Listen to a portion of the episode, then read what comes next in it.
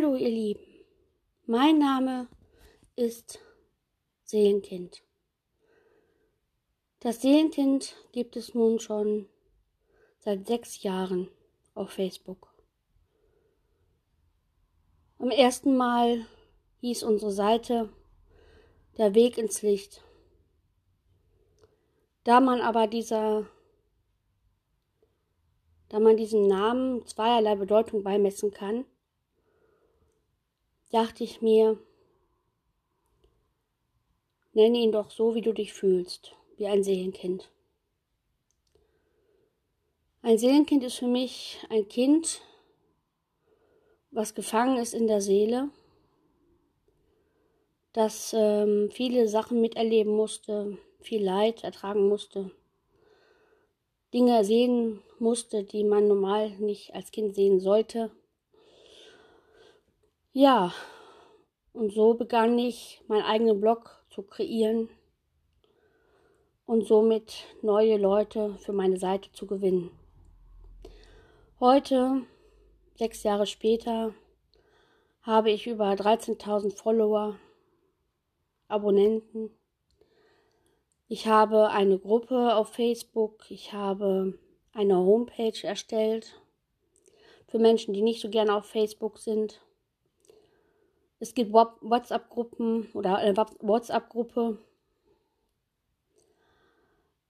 Und jetzt versuche ich mich an die Podcast dran zu geben. Das ist heute der erste Versuch, deswegen seid mir bitte nicht böse.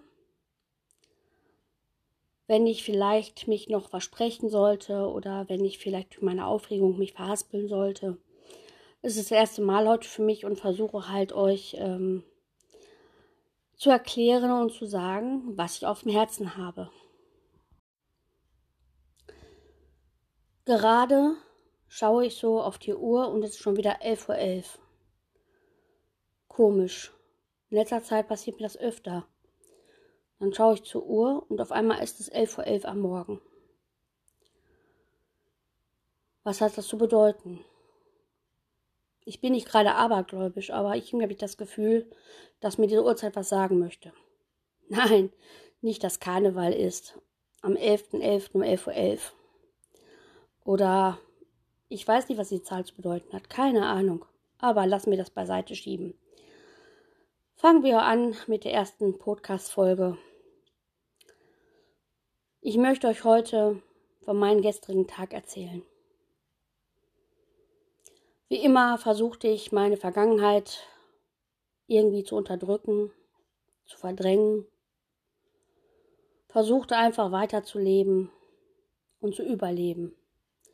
Gerade jetzt, wo es so schlimm ist mit Corona und ich die teuflische Angst davor habe, zu erkranken. Und wenn ich erkranke, was passiert dann? Werde ich das überleben. Ich habe so viele Vorerkrankungen. Jedenfalls versuche ich irgendwie weiterzumachen. Ich denke an nichts Schlimmes und an nichts Böses, versuche den Tag zu meistern, trotz der Schmerzen, die ich habe. Worauf ich in den nächsten Podcast nochmal genauer darauf eingehen werde. Jedenfalls versuchte ich gestern Abend wie jeden Tag meine Mutter zu erreichen und sie ging nicht ans Telefon, ihr Telefon war aus.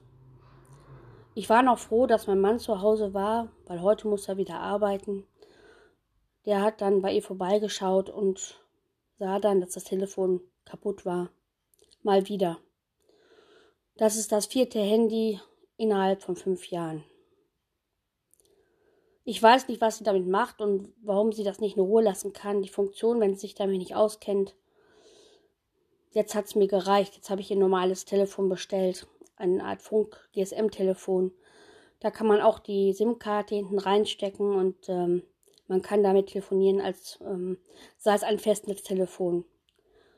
Wahrscheinlich schafft sie es einfach nicht mehr. Die Alkoholsucht, die jahrelange Alkoholsucht hat es einfach kaputt gemacht das Gehirn geschädigt. Es sind einfach zu viele Dinge passiert früher.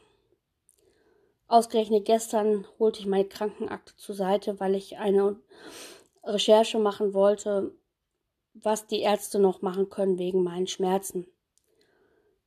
Diagnosen über Diagnosen fluteten auf mich ein. Ich dachte mir, dass ich das überhaupt alles überstanden habe, ist eigentlich noch ein Wunder. Aber das alles war halt einfach gestern zu viel für mich. Ich war traurig, fühlte mich wieder so leer wie das kleine Kind, wie die kleine Diana, die damals einfach nicht mehr weiter wusste, wenn alles auf sie einprasselte.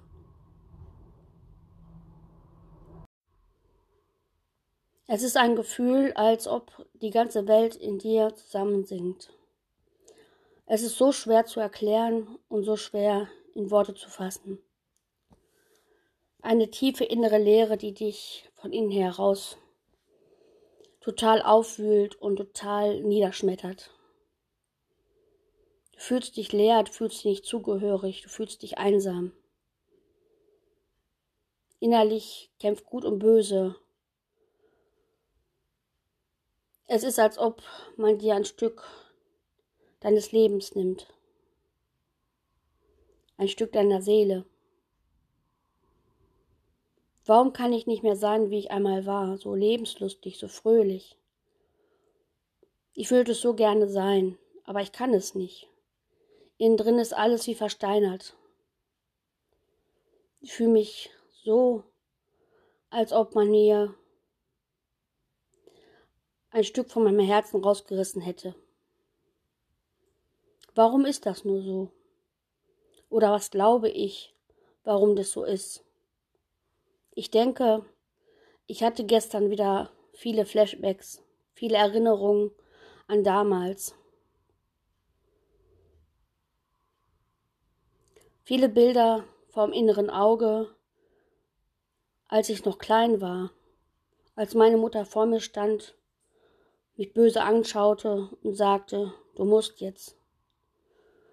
Du musst für mich zum Laden gehen, du musst mir Korn kaufen.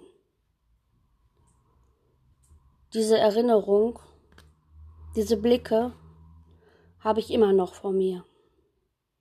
Sie sind so frisch wie eh und je, als ob es erst gestern passiert wäre. Es tut einfach weh. Ich fühlte mich ungeliebt in dem Moment.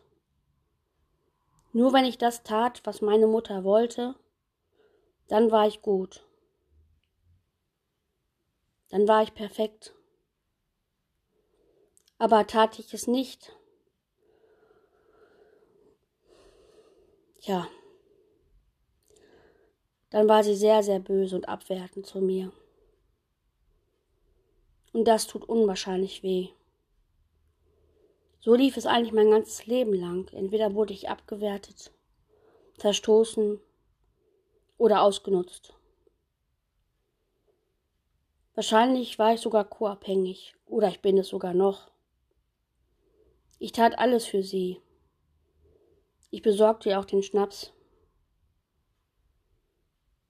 Auch kippte ich ihn oft genug in den Ausguss, um das Schlimmste zu verhindern. Aber es ging nicht, es gelang mir nicht, weil sie fand immer Mittel und Wege, sich etwas zu besorgen. Und wenn sie nebenan in die Kneipe ging, wusste ich schon, was passierte. Meine Schule war nur Nebensache. Sie war nicht wichtig, ich war nicht wichtig. Die Schule war ein notwendiges Übel, in der ich mich notgedrungen anpassen musste. Wenn ich einmal zur Schule gegangen bin und ich wusste, meine Mutter war nüchtern, dann konnte ich mich auch konzentrieren. Dann hatte ich auch Spaß an den Aufgaben, die man mir stellte. Ich konnte mich dann teilweise sogar den Kindern anpassen und fröhlich mit ihnen sein, wenn sie mich denn ließen. Aber manchmal war es auch so, dass ich mich nicht konzentrieren konnte. Ich kam zwar pünktlich zur Schule, aber ich wusste schon, dass meine Mutter betrunken war. Sie hatte die ganze Nacht durchgefeiert. Sie weckte mich morgens schon um halb sieben mit einer richtigen Fahne. Sie sagte jetzt grob, Du musst zur Schule. Und wenn ich dann manchmal sagte, ich will jetzt nicht gehen, dann guckte sie mich nur böse an und sagte nichts und ging wieder ins Wohnzimmer zurück zu ihrer geliebten Flasche. Wenn ich denn krank wurde, hat sie sich um mich gekümmert. Dann war sie bei mir. Das war ein einziges Mal, wo sie dann, wenn ich krank wurde, wirklich sich um mich kümmerte. Oder zumindest versuchte, sich um mich zu kümmern. Aber es war auch manchmal anders. Da lag ich da einfach. Ich hatte hohes Fieber. Und irgendwie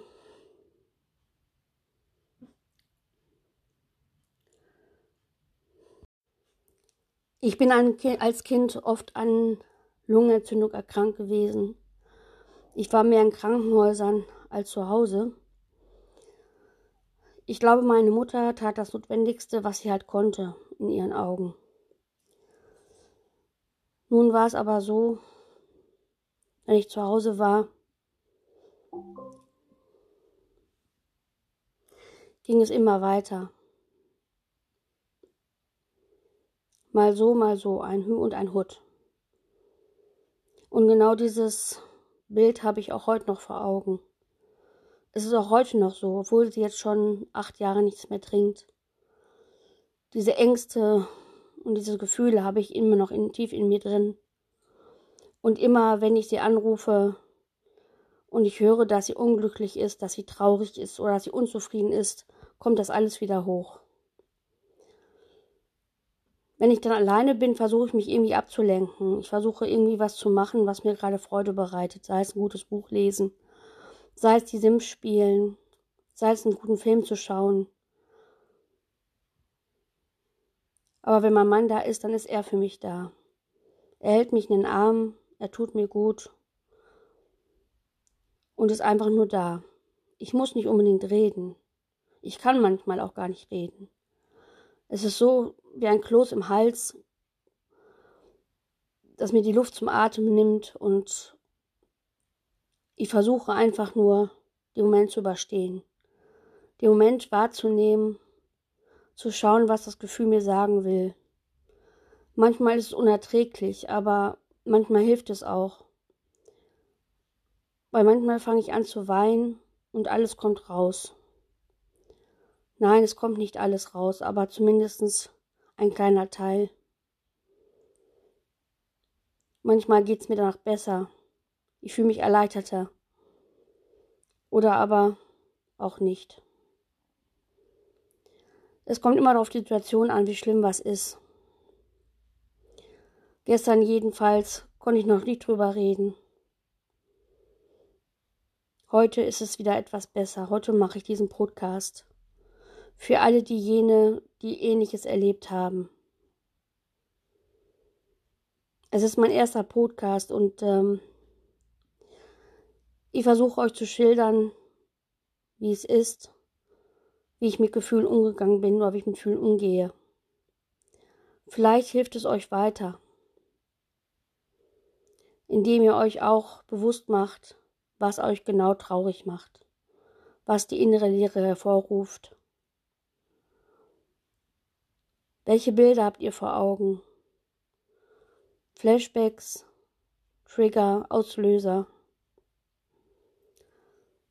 Was ist es, was euch beschäftigt? Habt ihr schlimme Gedanken an damals, an eine bestimmte Situation, an ein Ereignis? Es ist egal, was euch gerade wehtut. Versucht das Gefühl zuzulassen. Verdrängt es nicht. Für den Moment, nur für einen Moment. Und danach löst euch von den Gedanken, versucht euch abzulenken. Wählt mit dem nicht mehr Beachtung zu. Denkt ein bis zwei Minuten über das nach, was jetzt ist und was früher war. Hat sich die Situation verändert? Habt ihr heute ein anderes Leben? Fühlt euch hinein und versucht dann langsam aus der Situation rauszukommen und widmet euch den anderen Objekten und anderen Dingen. Macht irgendwas, was euch Spaß macht, was euch Freude macht. Lest ein gutes Buch oder spielt irgendwas am Computer oder am Handy, irgendwas, was euch wirklich gut ablenkt. Wendet Skills an, versucht einfach dann, euch abzulenken und das zu tun, was euch gut tut. Vielleicht auch ein gutes Bad, ein warmes, wohliges Bad mit einem schönen Duft oder eine Dusche. Es gibt viele Dinge, die man machen kann, die nichts kosten. Ich musste für meinen Teil auch immer Sachen irgendwie finden, die nicht viel Geld kosteten. Nun ja, ich bin halt nicht reich. Aber es gibt Sachen, wie man sich selber helfen kann. Oder wie ich versucht habe, mir selbst zu helfen. Ich war immer alleine. Mein Mann ist bei mir. Aber ansonsten hatte ich keine Freunde. Auf verschiedenen Sachen möchte ich später in den späteren Podcast-Folgen noch näher drauf eingehen. Zum Thema Skills, zum Thema Borderline, posttraumatische Belastungsstörung, Depressionen, Co-Abhängigkeit und auch FAS, was mir am Herzen liegt, das vitale Alkoholsyndrom, weil es mich halt auch betrifft. All dieses, all diese Themen möchte ich gerne nochmal genauer erläutern in verschiedenen Folgen. Auch zum Thema Schmerzen und Alltag. Wie man vielleicht Meditation und andere Dinge, die einen wirklich gut tun, mit einbauen kann in den Alltag. Viele verschiedene Themen möchte ich noch aufgreifen. Darum, wenn euch diese Podcast-Folge meine erste gefallen haben sollte, würde ich mich freuen, wenn ihr mir diesen Beitrag äh, teilt, liked. Ihr könnt jederzeit ein Feedback abgeben auf meiner Facebook-Seite unter Bewertung oder auch im Gästebuch meiner Homepage. Ich freue mich jedes Mal, wenn Menschen sich für meine Seite begeistern für das, was ich tue, begeistern. Ich bedanke mich bei jedem Einzelnen, die etwas dazu beitragen, dass die Seite wächst und größer wird. Ein großes Augenmerk möchte ich darauf legen, dass das Thema psychische Erkrankung allgemein und natürlich Borderline, auch Sucht gehört dazu, kein Tabuthema mehr sein werden sollen. Es ist ganz, ganz, ganz schlimm, wenn alles unter Teppich gekehrt wird und einem nicht geglaubt wird oder als faul abgestempelt wird. Ich möchte das mit meiner Seite verhindern. Ich möchte aufklären. Ich möchte Menschen zeigen, dass wir Menschen sind, die sehr einfühlsam sind und die sehr viele Gefühle haben. Wir fühlen fast zu viel. Wir fühlen dreimal mehr als andere Menschen vielleicht sogar fünfmal. Hochsensibilität ähm, stellt auch ein großes Augenmerk bei vielen Borderlinern dar. Viele sind hochsensibel. Das bin ich auch. Deshalb und darum habe ich Seelenkind für alle Menschen, die davon betroffen sind, Angehörige. Ich möchte es schaffen, dass Menschen sich nicht mehr einsam fühlen, dass sie sich zugehörig fühlen, dass wir Zusammenhalt praktizieren, dass wir jeden Einzelnen tolerieren und akzeptieren, so wie er ist. Ich wünsche euch von ganzem Herzen alles erdenklich Liebe und Gute. Gerade jetzt in der Zeit von Corona wünsche ich euch, dass ihr gesund bleibt. Alles Liebe, euer Seelenkind.